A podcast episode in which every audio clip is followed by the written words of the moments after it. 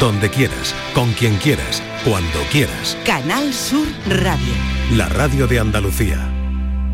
Nueva hora en la tarde de Canal Sur Radio, solo decirlo duele. El herpes zoster, también conocido como culebrilla, culebrina, es muy doloroso. Es una enfermedad de la piel causada por la reactivación del virus de la varicela zoster. Este virus pertenece a la familia de los herpesvirus y es el mismo que causa la varicela en la infancia.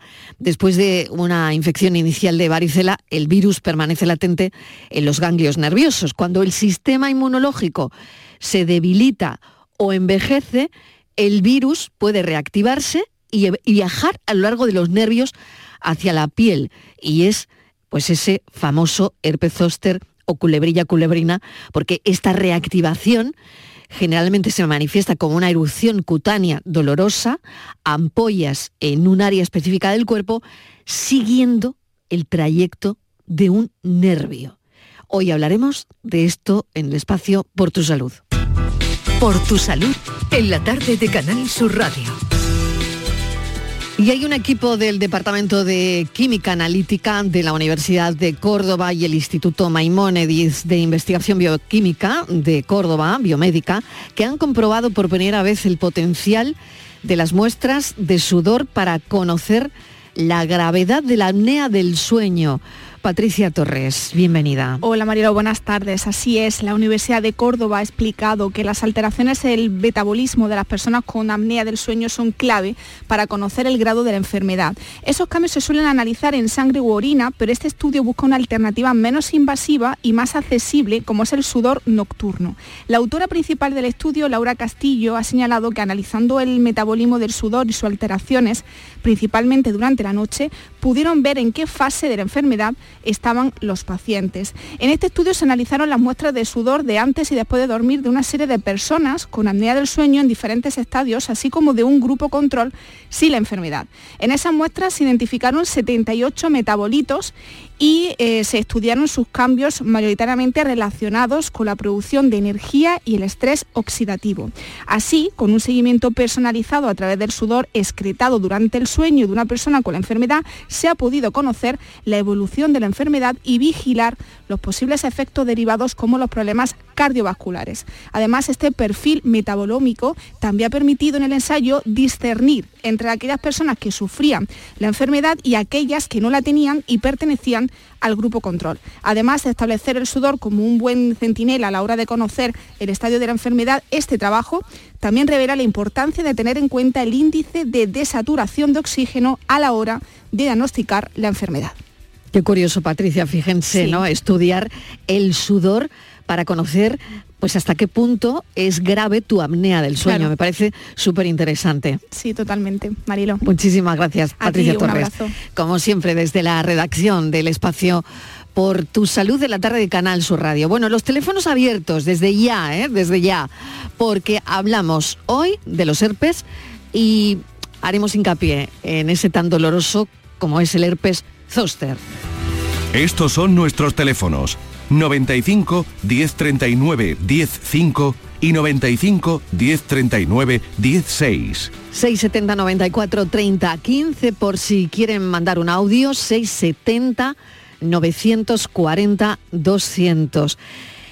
La doctora Leticia Romero, especialista en medicina de familia y comunitaria, es médica de urgencias del Hospital de Poniente de Almería y de la Unidad de Salud Pública del Distrito de Poniente. Eh, doctora Romero, bienvenida. Gracias por acompañarnos. Está, por supuesto, en nuestro estudio de Almería. ¿Qué tal? Buenas, muy bien, muchas gracias. Buenas tardes. Pues vamos con ello. Los factores de riesgo eh, para desarrollar herpes zóster. ¿Cuáles son, doctora, esos factores de riesgo? Bueno, pues el principal es la edad. Con los años el sistema inmune se va debilitando y nos hace más predisponentes a sufrir cualquier tipo de enfermedad infecciosa y el herpes zóster pues es una más de ellas. Y luego aparte pues también el resto de comorbilidades como la diabetes, eh, enfermedades cardíacas, todo el resto de patologías pues también pueden influir y así como incluso tratamientos, ¿no? Hay tratamientos eh, farmacológicos que como efecto tienen esa inmunosupresión y, hacen que los pacientes que los toman tengan más riesgo de, padecer el zóster. Claro, y todo tiene que ver, doctora, con el sistema inmune, ¿no? Sí, el, sistema inmune, eh, cada uno tenemos el nuestro, ¿no? La genética juega un papel muy importante, el resto de patologías también, pero bueno, también los estilos, el estilo de vida, eh, las actividades que, podemos realizar nosotros, que eso sí que está en nuestra mano para, modificarlo. Una alimentación saludable, ejercicio físico, descanso, todo eso también afecta al sistema inmunológico.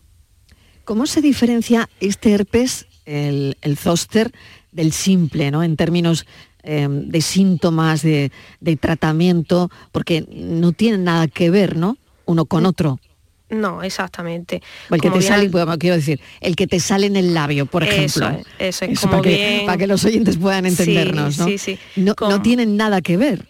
No, no, como bien ha explicado en, la introducción, el herpes zóster se produce por una reactivación del virus de la, varicela, ¿no? que eh, la mayoría de las personas hemos pasado en la infancia, ese virus se queda como dormido y pues ya sea por la edad o por la toma de algún tratamiento, como he dicho, por una situación de inmunosupresión, eh, ese virus se reactiva, que ha quedado dormido en las raíces nerviosas y entonces reaparece y reaparece en una fase inicial eh, donde lo más sintomático es el dolor, ni siquiera han aparecido esas lesiones en la piel.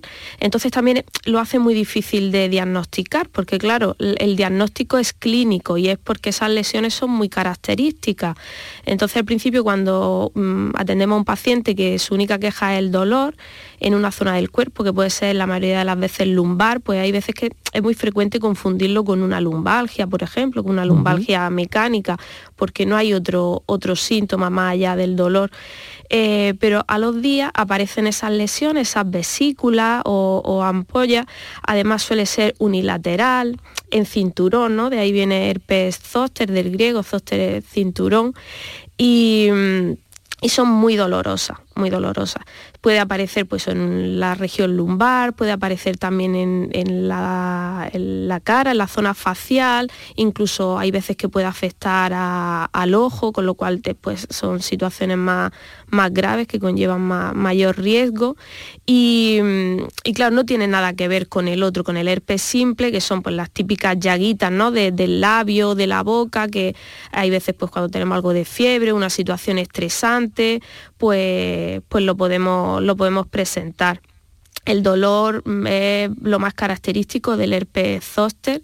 Es un dolor muy difícil de tratar, eh, que se denomina dolor neuropático, porque claro, la afectación es directamente de, los nervios y es verdad que mm, los analgésicos que utilizamos habitualmente pues no suelen tener muy buena, muy buena respuesta eh, en este tipo de dolor y, a veces que incluso este dolor se puede llegar a, cronificar, ¿no? la conocida neuralgia posherpética, que es una complicación que afecta a un porcentaje importante también de, pacientes y consiste en que el, el, dolor persiste incluso cuando han pasado ya, se han curado las lesiones de la piel, puede persistir semanas, meses o hay pacientes que por desgracia incluso pueden tener hasta años. Tremendo esto, ¿no? Que, ya no tengas la culebrilla, la, culebrina, el herpes zóster, y que el dolor siga ahí, ¿no? Casi bueno, invisible, ¿no? Porque, porque eso ya ha pasado, ¿no? Sí, aparte que, como he dicho, es un dolor muy difícil de tratar y se ha visto en estudios que interfiere muchísimo en, la vida diaria del paciente, le impide el descanso, afecta pues, a su calidad de vida. El hecho también de mm, reciben diferentes tratamientos pues puede que haya complicaciones de su enfermedad de base, porque hay veces pues, que se mandan corticoides que pueden alterar a los pacientes diabéticos, en fin, ya surgen como una serie de complicaciones, no solo derivado del dolor, sino del tratamiento propio que se pone para intentar tratar este, este tipo de, dolor, que hace que sean pacientes complejos. Mm. Doctora, em, la relación con el virus, con, la varicela, ¿no? Quiere decir, y claro, me, estaba haciendo esta pregunta conforme eh, estaba usted hablando de, la relación con la varicela, quiere decir que quien no haya tenido varicela no va a tener nunca un herpes zóster? Exacto, así es. Si la persona no ha padecido varicela de pequeño, no va a tener un, un herpes zóster en la vida.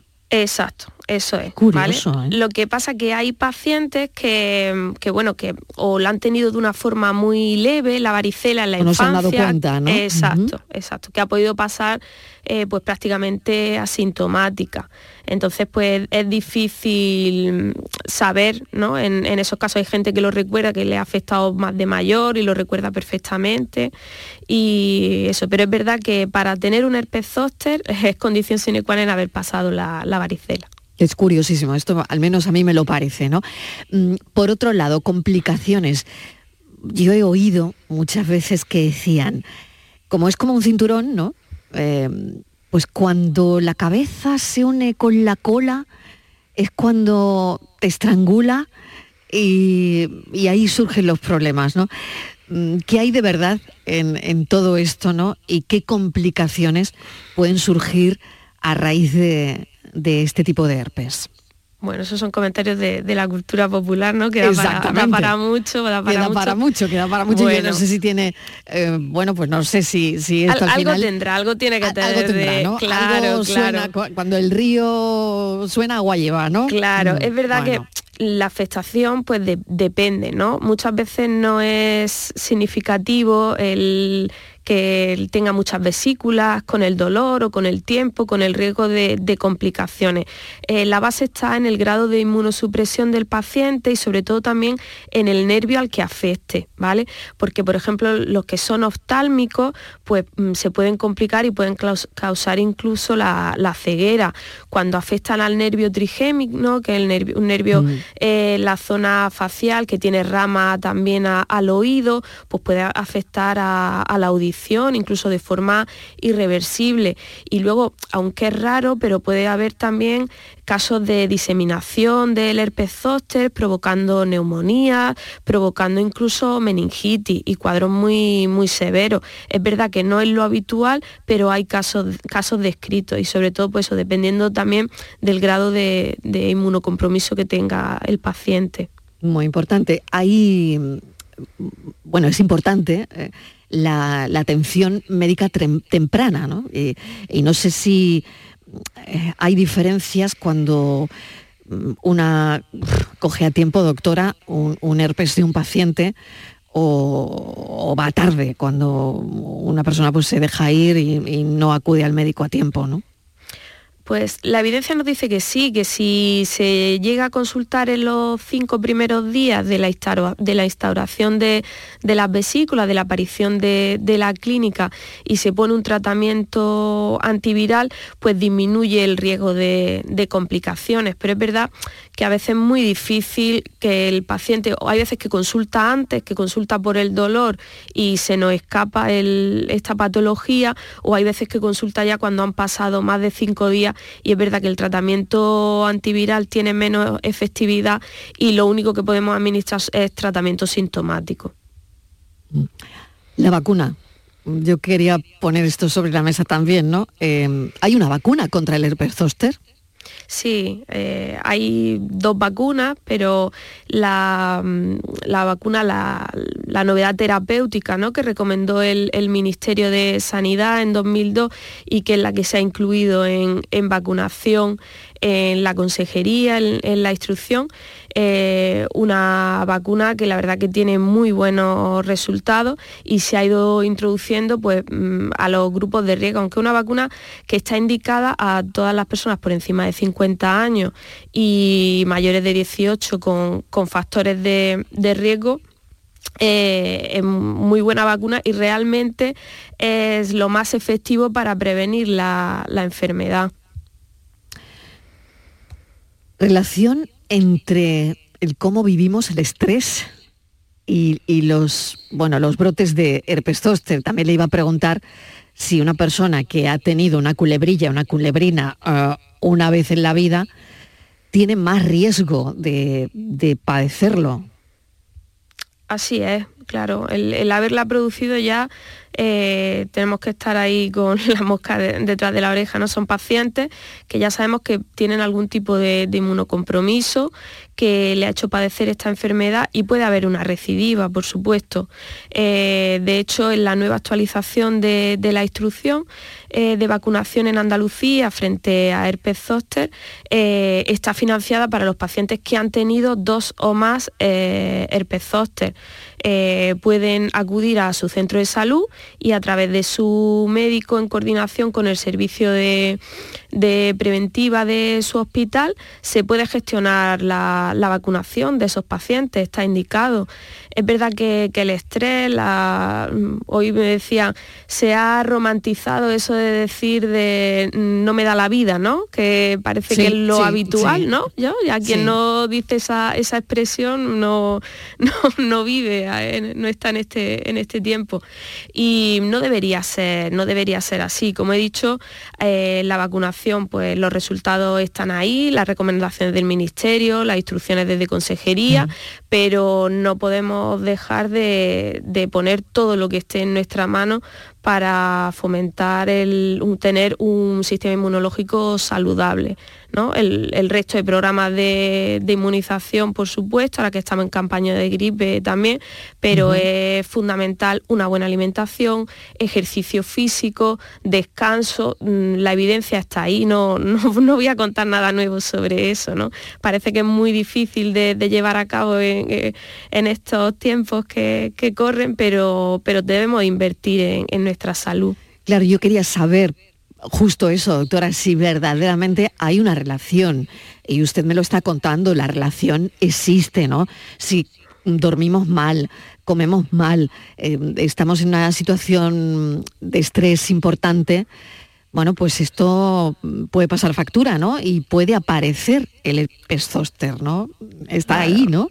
A la vuelta de la esquina, ¿no? Evidentemente, cuando estamos ante situaciones, una situación de estrés continuada, liberamos muchísimo cortisol, que es la, hormona del estrés, y eso mm, en exceso pues tiene un efecto inmunosupresor, entonces está directamente relacionado.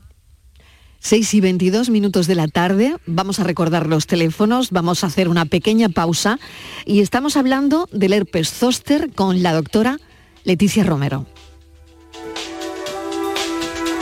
Estos son nuestros teléfonos 95 1039 105 y 95 1039 16. Aquadeus, ahora más cerca de ti, procedente del manantial Sierra Nevada, un agua excepcional en sabor, de mineralización débil que nace en tu región. Aquadeus Sierra Nevada es ideal para hidratar a toda la familia y no olvides tirar tu botella al contenedor amarillo. Aquadeus, fuente de vida, ahora también en Andalucía. A ver la agenda, ¿qué tenemos? La Lotería del 22, Nochebuena el 24, Navidad el 25, Los Inocentes el 28 y el 31 Nochevieja. Pero ojo, ojo que el fútbol sigue. Este martes 19 de diciembre tenemos partido de la Liga Andaluza, Granada-Sevilla. Síguenos desde las 9 de la noche en la gran jugada de Canal Sur Radio y Radio Andalucía Información con Jesús Márquez. Contigo somos más deporte. Contigo somos más Andalucía. Estos son nuestros teléfonos 95 1039 105 y 95 1039 16. Estamos hablando de los herpes, ahora trataremos el simple, pero el herpes zóster, bueno, es lo primero, ¿no? que mm, estamos abordando en este recorrido por los herpes con la doctora Leticia Romero, especialista en medicina familiar y comunitaria. Está en nuestro estudio de Almería. Y le preguntaría ahora el hecho de que un herpes zóster pueda afectar a órganos internos. Mm, esto puede ocurrir, ¿no? ¿Y cuáles son las implicaciones?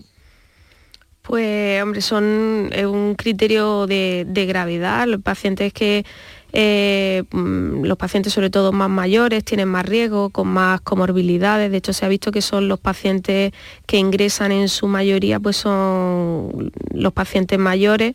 Y cuando esto ocurre pues puede tener consecuencias letales, ya digo que una meningitis, una diseminación hematógena del virus por la sangre, una neumonía, en pacientes mayores con otro tipo de comorbilidades puede llegar incluso a ser letal.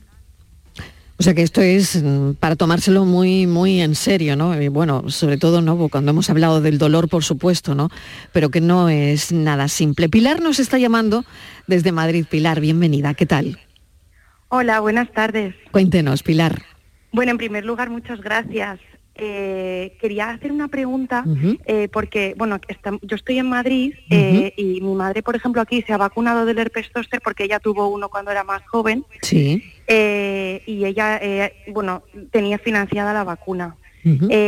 pero tengo a mi abuela, por ejemplo, que está allí en Almería y quería saber si ella allí también se puede vacunar de manera financiada o si la tiene que pagar o si puede pagarla o no. O sea, ¿cómo sería para que ella se vacune? Ah, bueno, qué interesante la pregunta. Eh, doctora, no sé si la doctora Leticia Romero lo sabe, puede contestar, ¿sí, doctora? Sí, mire, Adelante. es que según las recomendaciones que hizo el Ministerio en, 2022, recomendaba a todas las comunidades pues hacerlo en pacientes de riesgo y en cortes de edad. Eh, es verdad que Madrid fue de las primeras comunidades que lo, incluyó en la corte de 65, creo, y 80 años, si no me, equivoco, que era lo que recomendaba el Ministerio.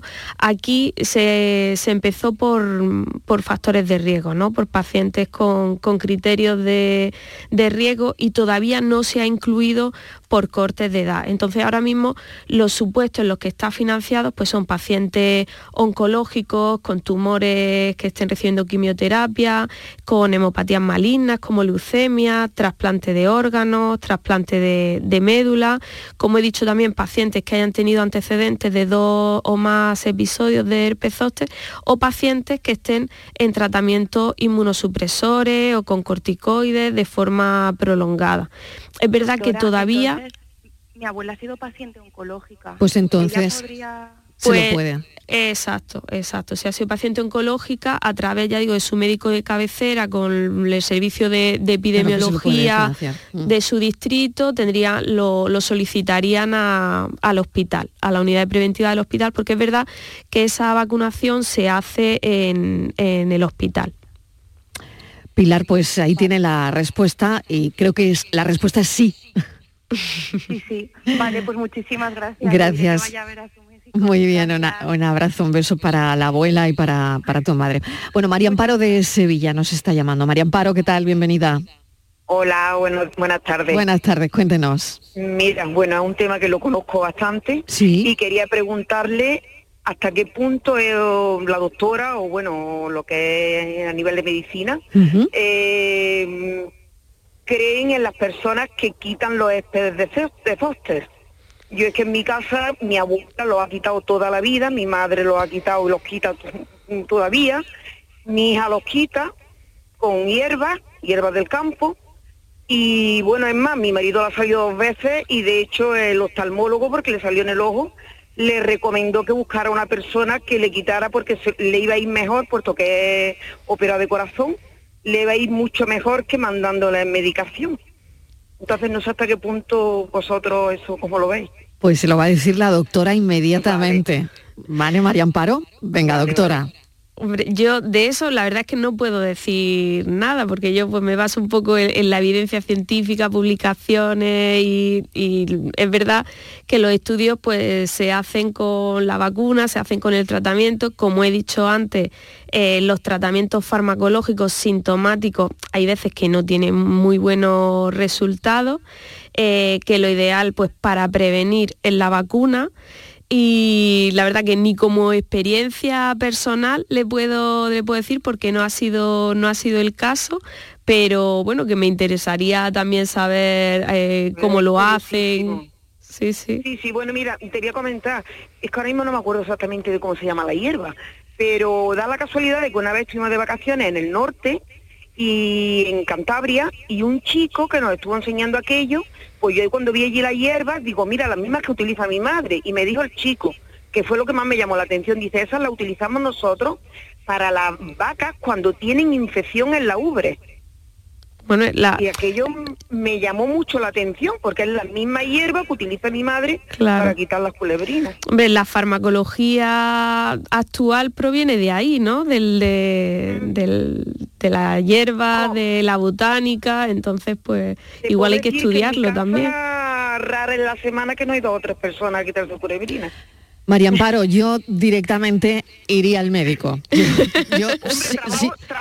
pero yo directamente, yo directamente iría al médico, iría al médico porque me parece una cosa muy, muy grave, muy grave. No, no, no, pero mira, como para, claro. muy curiosa. Mm. Por ejemplo, yo mi madre cuando va a alguien siempre dice, ve al médico, que mm. te confirme que es un herpes de zóster. Si es un zóster, yo te lo quito, porque es verdad que los quitas de toda la vida. Ahora, si es otro tipo de herpes, indudablemente que no. Ya, yo, yo me va a permitir usted que, que yo me voy al centro de salud, me voy al médico, que el médico me mande lo que considere y, y, la vacuna, ¿no? claro, exacto. La, la, mejor enfermedad es la que no se tiene y por suerte cada vez tenemos más herramientas, más vacunas mm, y, incluso ahora que estamos en campaña de gripe, que sigue habiendo mm. COVID, que tenemos las vacunas en, los centros de salud, mm, creo que hay que, recordar y hacer hincapié en, esto. Sí, bueno, María Amparo. Claro, María Amparo, muchísimas gracias. Sí. Ya, ya, ya, Gracias, un, saludo, muchísimas gracias. Bueno, vamos a recordar de nuevo el teléfono, son las seis y media de la tarde. Estos son nuestros teléfonos. 95 1039 105 y 95 1039 16. Hay dos líneas para mensajes de audio, 670 94 3015, 670 940 200. Bueno, pues vamos a seguir con, con, esto. Doctora, hemos hablado ya cómo puede afectar a órganos internos, hemos hablado de lo grave que puede ser un herpes zóster, ¿no? Y no he hablado de cómo se puede gestionar el impacto emocional ¿no? del diagnóstico, porque mm, ahí está el dolor, eh, ahí está el hecho de que te ves esas vesiculitas, ¿no? Y, esto también tiene, mm, bueno, ese impacto, como decía, emocional en el paciente, ¿no? Sí, porque como he dicho, mm, interfiere con, las actividades de la, vida diaria, ¿no? Interfiere con el descanso nocturno. Eh, entonces, las herramientas terapéuticas no son todo lo eficaces que nos, que nos gustaría para este tipo de dolor. Eh, hay personas que le producen, aparte de esos propios tratamientos, muchos efectos secundarios también indeseables. Es como un círculo vicioso que, es muy difícil de, controlar y que no repercute en la, clara mejoría del paciente. Por eso eh, lo mejor es la vacunación, claro está. Eh, vuelvo a insistir, ¿no? Después de la potabilización del agua, las vacunas es la medida sanitaria que más vidas han salvado en, en la historia. Entonces ahora también eh, después de la pandemia creo que estamos muy cansados, ¿no? Incluso los profesionales sanitarios hay como una fatiga vacunal que hace que, es como reticencia, ¿no? A vacunarse de, gripe, de COVID. Lo estamos viendo, ¿verdad? las, coberturas en esta campaña no están siendo a, estas alturas pues todo lo, lo deseable, pero la evidencia está ahí. Aparte se sigue investigando y se está viendo que en personas que se vacunan ya como que incluso una vacuna podría hacer como eh, una protección cruzada frente a, otro, a, otras enfermedades, ¿no? Porque una persona que se vacuna eh, con frecuencia, ¿no? que tiene su, calendario vacunal al día, como que su sistema inmune está entrenado ¿no? para, para responder frente a esas vacunas y podría incluso generar una protección cruzada frente a otros microorganismos. Ahora se está investigando mucho sobre eso, pero un beneficio en cualquier caso. Por eso yo recomiendo a los pacientes no solo frente a, herpes zóster con la vacuna Singris que, que por suerte tenemos ahora y como he dicho en, la nueva instrucción y que probablemente el próximo año ya la, consejería lo meta también por, por corte de edad, sino vacunas frente a gripe, vacunas frente a COVID, que sigue falleciendo la gente por, por COVID, que aunque ya no es noticia, pero los datos están ahí y tenemos las vacunas en los centros de salud. que donde mejor está, como decía ante Jesús Aguirre, que cuando era consejero de salud, expuesta, ¿no? Claro, donde mejor claro, no, sirve, no sirve de nada tener pues una inversión potente de, vacunación a grupos si de se quedan en las neveras de los ambulatorios, ¿no? Exacto. Además, ahora se están haciendo muchas campañas. Yo hablo de aquí de Almería porque es lo que mi centro de trabajo, ¿no? Pero yo me consta que a nivel de toda Andalucía se están poniendo puntos igual de, vacunación sin cita para favorecer y la accesibilidad de los usuarios a los centros de salud y poder vacunarse. Mm. O sea que hay que aprovechar esa... Pues desde luego, hay que aprovechar esas facilidades, para, claro. Para, hacerlo, ¿no? Bueno, volviendo, doctora, al herpes zóster, em, personas con... Bueno, ¿se contagia? A ver, eh, el herpes zóster eh, se podría contagiar entrando en contacto con, la, con el líquido de la, de vesícula, pero lo que nos produciría eh, sería una varicela si el paciente no ha estado ya inmunizado previamente. O sea que em, si tú estás con una persona que tiene herpes zóster, em, el, líquido de la pupita, de la vesícula, es lo que te puede hacer pasar una varicela si no la has pasado antes. Exacto, por eso siempre a los pacientes cuando diagnosticamos un herpes zóster le decimos que, que no estén en contacto con embarazadas, con personas inmunodeprimidas, con pacientes oncológicos. Qué interesante esto. Sí. Por lo tanto, se contagia. Claro, se contagia. Es verdad que no es tan contagioso como una varicela, que es respiratorio, ¿no? Por el aire, pero se contagia por el líquido de las vesículas. Es verdad que sin, eh, es más difícil porque habría que estar en contacto con, la zona cutánea y tal, y hay em, como que hay menos riesgo de contagio, pero aún así se dan esas recomendaciones a, a los pacientes, sobre todo eso, e, evitar contacto con embarazadas y con pacientes inmunodeprimidos pues voy a aprovechar para recordar de nuevo el teléfono del programa por si tienen alguna consulta que hacer a la doctora Leticia Romero sobre herpes. Estos son nuestros teléfonos 95 1039 105 y 95 1039 16. Vamos a otro tipo de herpes, si le parece. Doctora, hemos dedicado bastante del programa al herpes zóster, a la culebrilla, a la culebrina. Pero, por ejemplo, vamos al herpes genital y, oral. Em, ¿Cómo son este tipo de, herpes y cuáles son los síntomas del herpes genital? pues también aparecen vesículas, ¿vale? La zona genital y el, el dolor también es, es, muy característico, pero es verdad que hay veces que cuesta hacer un diagnóstico diferencial y diferenciarlo de otro tipo de, de lesiones genitales pero, pero sí, no, no tiene nada que ver con, el herpes zóster, pero también pues, tiene su, provoca su molestia, su dolor y sobre todo el genital pues hay que tener un especial interés en el tema de la embarazada porque aquí sí que puede haber una transferencia al feto en el momento del parto. Exacto, en el momento del parto. Entonces, aquí sí que hay que tener vigilancia, sobre todo en, esta, en estas pacientes. Mm, ¿Y el oral? El que vemos mm, a muchas personas en los labios, ¿no? Pues el oral, el problema es que este eh, no se, suele recomendar un tratamiento antiviral, sobre todo cuando ocurre la primera vez, ¿no? En la primoinfección, que, el decimos nosotros. ¿no? Que es no, incluso en pastillas. si, si es, si es la primera... La gente se pone la pomada esta, ¿no? Claro, la pomada tampoco tiene mucha evidencia. Dice que te, puede disminuir los síntomas a lo mejor 24, 48 horas. El tratamiento es sintomático, pero realmente en un, si, realmente detectamos un paciente con su primera infección en, oral, en el labio, por ejemplo, eh, lo ideal sería un tratamiento farmacológico con pastillas un tratamiento, una pauta de, antiviral oral. Pero eso se recomendaría solo para el primer caso.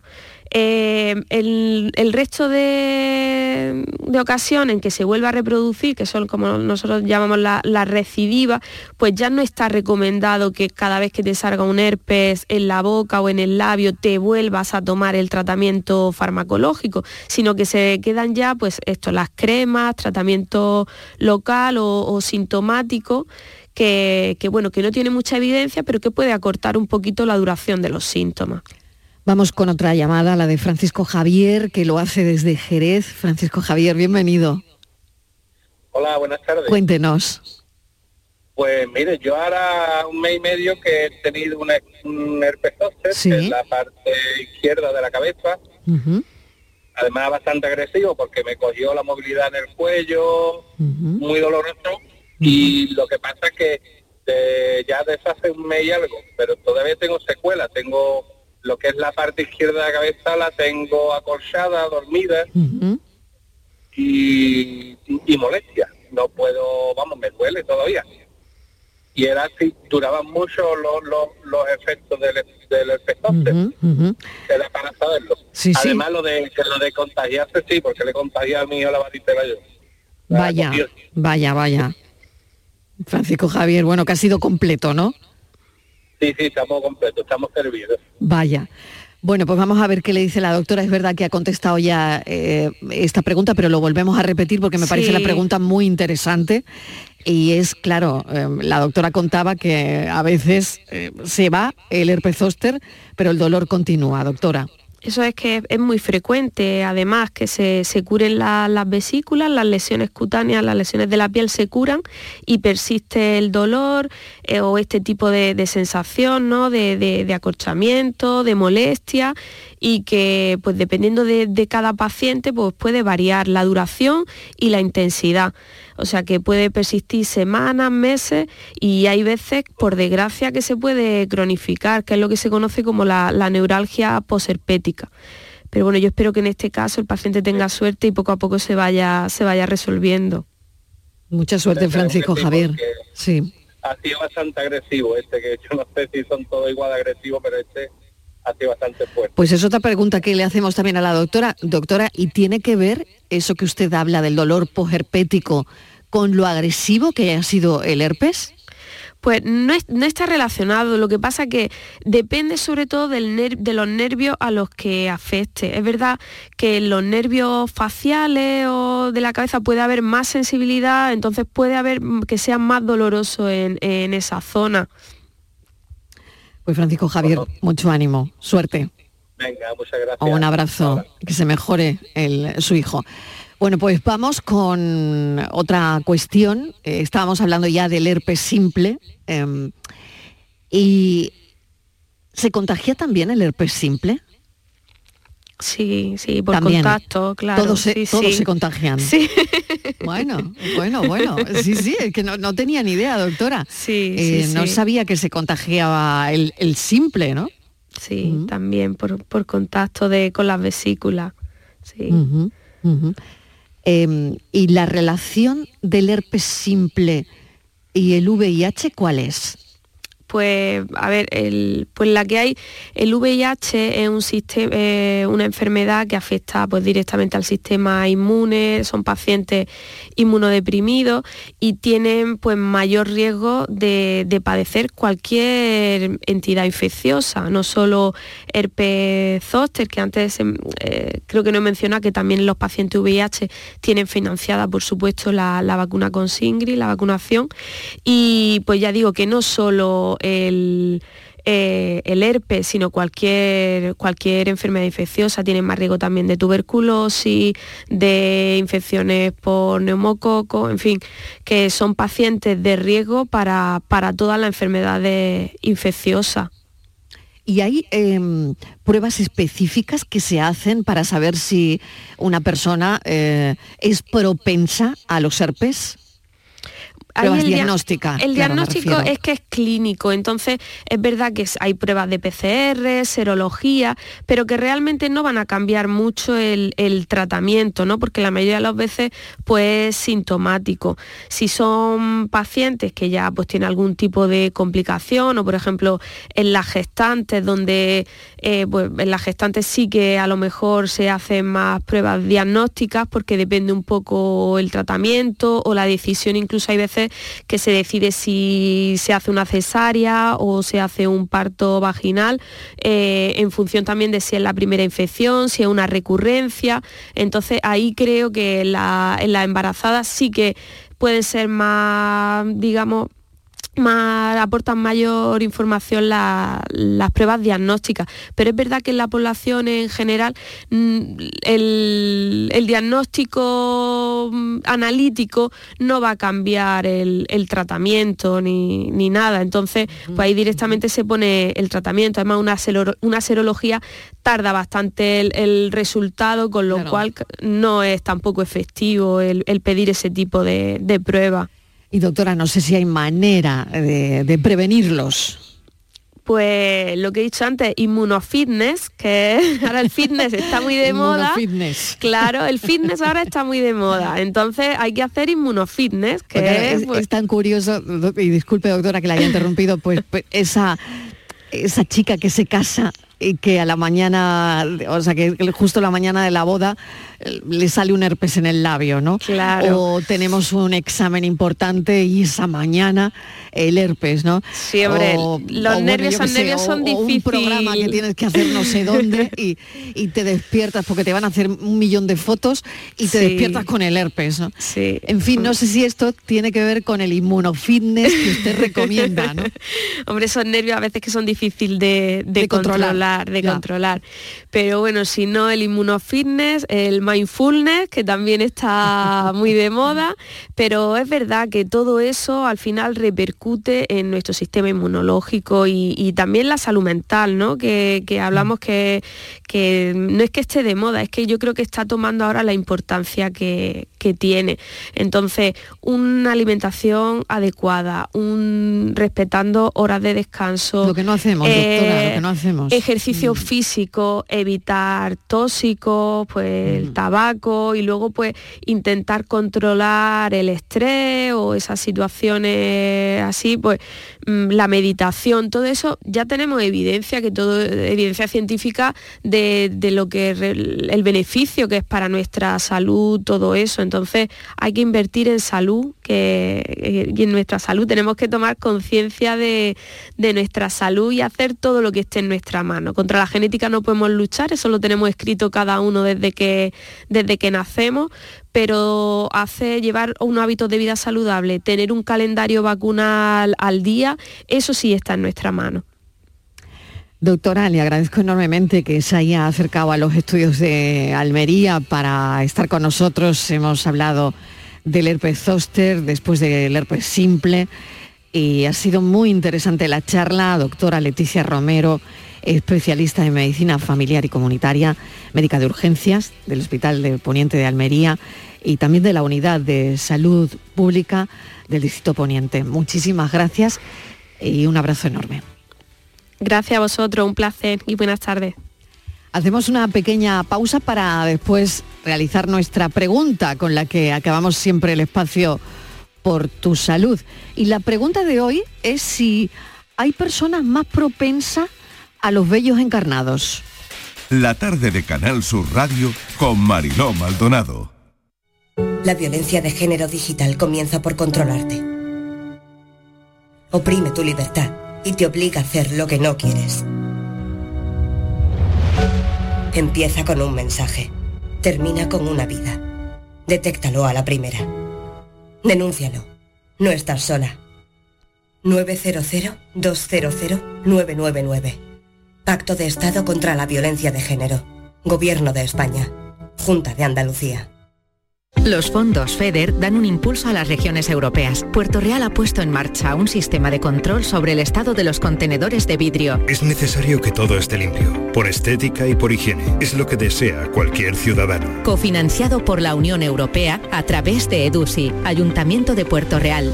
Fondos FEDER, una manera de hacer Europa. Canal Sur Radio, la radio de Andalucía. Para ahorrar agua en casa yo ya no descongelo bajo el grifo. Dejo las cosas fuera con antelación y listo. Gracias a tu ayuda hemos logrado reducir el consumo de agua, pero la sequía persiste y la situación es grave, porque no hay agua que perder. Cuida cada gota. Emasesa, tu empresa pública del agua. 50 años brindando juntos por Navidad. En Supermercados Más Disfruta de estas fiestas con el 3x2 en cerveza Cruz Campo lata 50 centilitros. La lata sale a 0,66 euros. Y más de mil ofertas más hasta el 6 de enero. Gana una de las 200 cestas de Navidad que regalamos. Esta Navidad, Supermercados Más. Si necesitas recuperarte de una operación de cadera, rodilla o cualquier otro proceso médico, en Vallesol podemos ayudarte. Contamos con profesionales que te ayudarán a recuperarte más rápido y todo ello sin desplazamientos innecesarios y por mucho menos de lo que imaginas. Infórmate en el 924 24 25 o en vallesol.es. Vallesol, te cuidamos diferente porque eres único. ¿Juega tu equipo? No dejes que el tráfico te meta ni un gol. Que la gran parada del partido de hoy sea la de Tusam.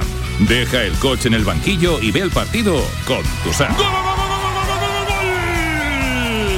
Tusam, el mejor refuerzo de la temporada para tu equipo. Tusam, Ayuntamiento de Sevilla.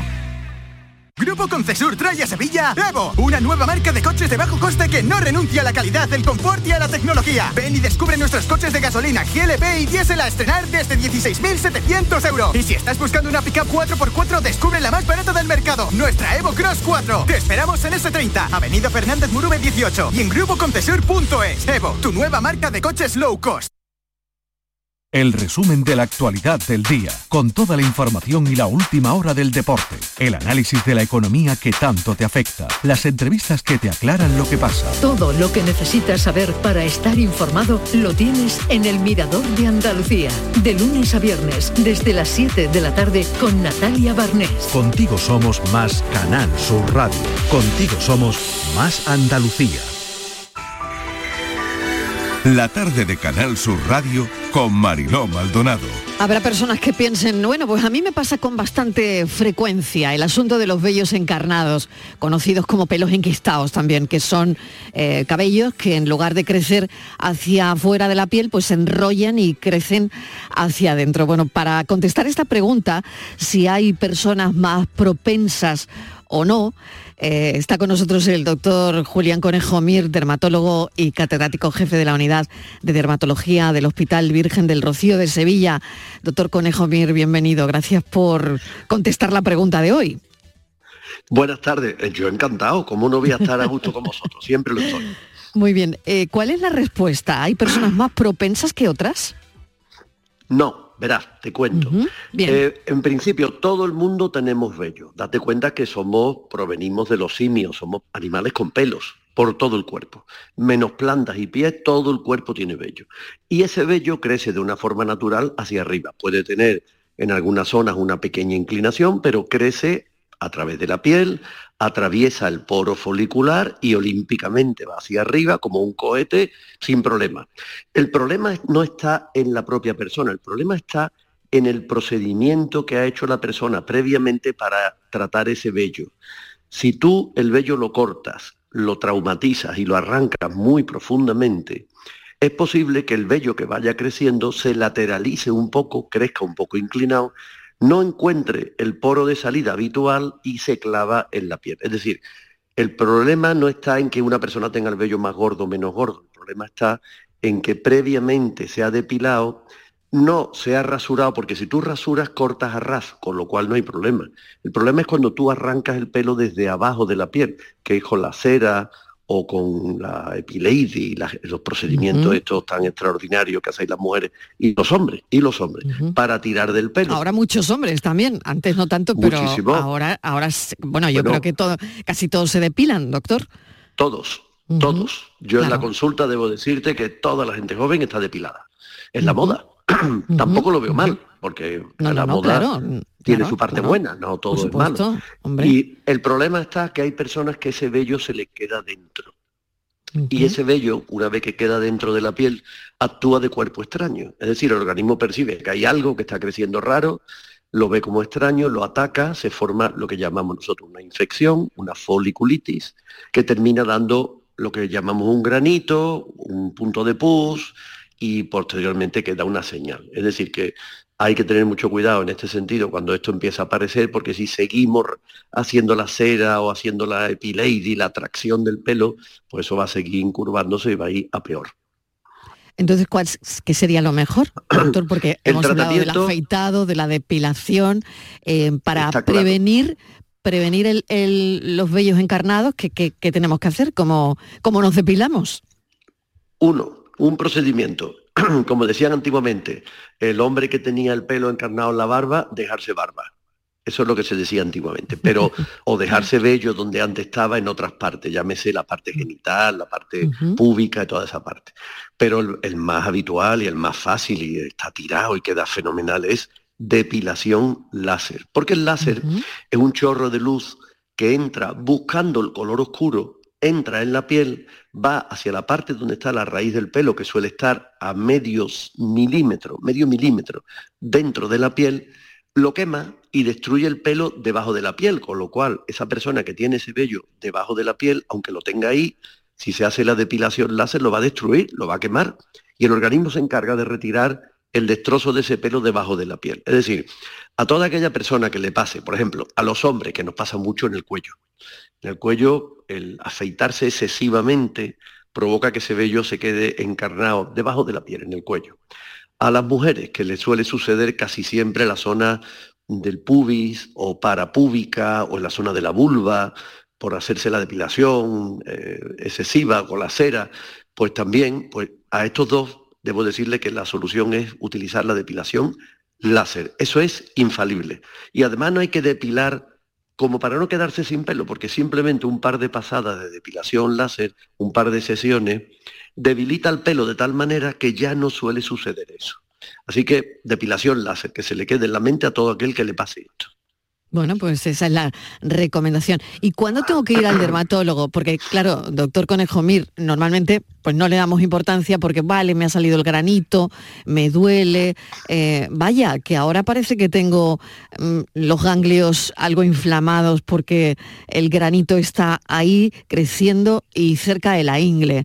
Entonces, bueno, mm, eh, está aún ahí con, alguna pomadita, con alguna cosa, pero ¿cuándo verdaderamente tengo que ir al, al médico para que, pues no sé si me manda antibióticos, no lo sé?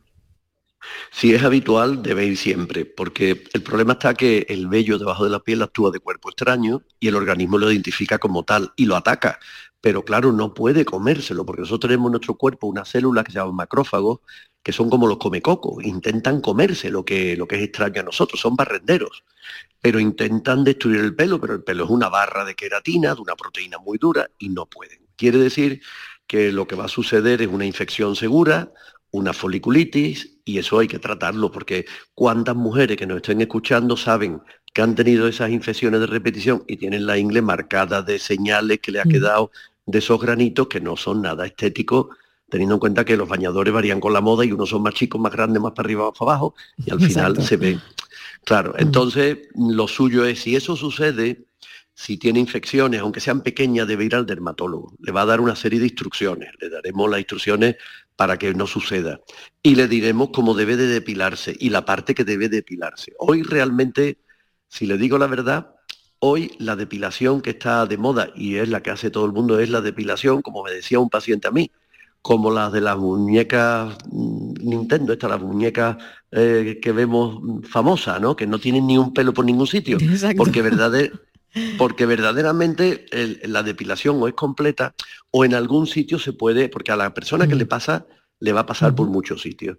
Y entonces realmente lo más rentable es que se depile con láser, que, es absolutamente indoloro, es eficaz y es para siempre el que ya no le vuelva a suceder este fenómeno.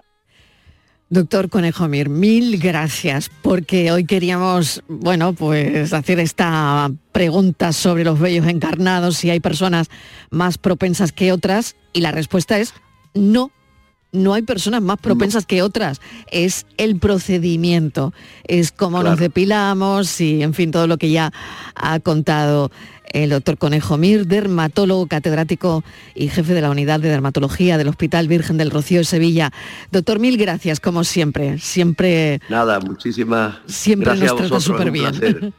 un abrazo, cuídese, cuídese mucho. Igualmente, soy unos fenómenos. Bueno, lo dejamos aquí y le agradecemos a los oyentes que estén ahí, del otro lado, y que mañana volvemos a las 4. Si les ha gustado el programa, pues mm, sepan que a las 4 estamos otra vez mañana haciendo uno nuevo. Gracias, un saludo y hasta mañana.